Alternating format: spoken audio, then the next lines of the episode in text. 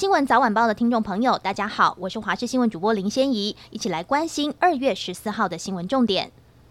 今天是西洋情人节，玉山清晨也降下了白雪，画面相当浪漫。不过受到东北季风影响，中部以北、东北部地区都转为有阵雨的天气形态，并有局部大雨发生的几率。各地天气也明显转凉。清晨最低温在台中只有十一点八度。气象局也发布了大雨特报，包括基隆、新北、桃园、新竹及苗栗有局部大雨发生的几率。而温度方面，北部及东北部高温只有十六、十七度，整天偏冷；中部及东部十七到到十九度，东南部及南部大约二十一到二十二度。气象局预估，明天清晨是这波冷空气最明显的时刻，低温下探十三度，沿海空旷地区会再降一到两度。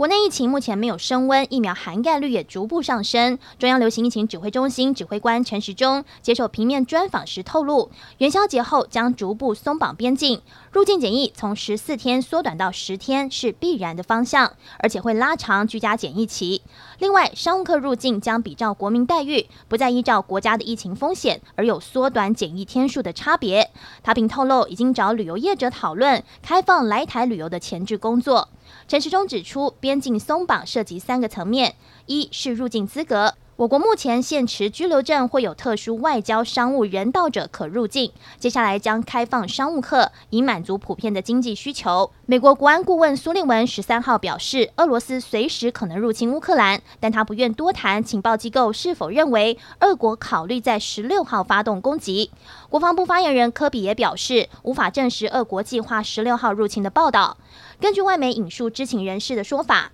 美国总统拜登在十一号长达一个小时的电话会议中，告诉西方领袖，在乌克兰边界集结大军的俄罗斯会在十六号发动进攻。华府告诉盟国，最初可能由一连串的飞弹攻击和网络攻击揭开序幕，但目前还没有获得证实。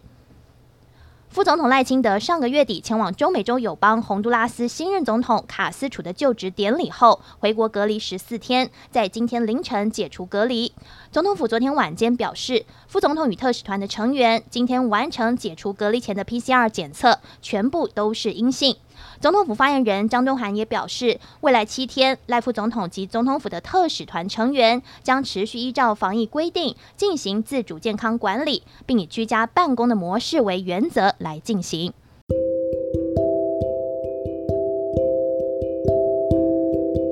以上就这一节新闻，感谢您的收听，我们再会。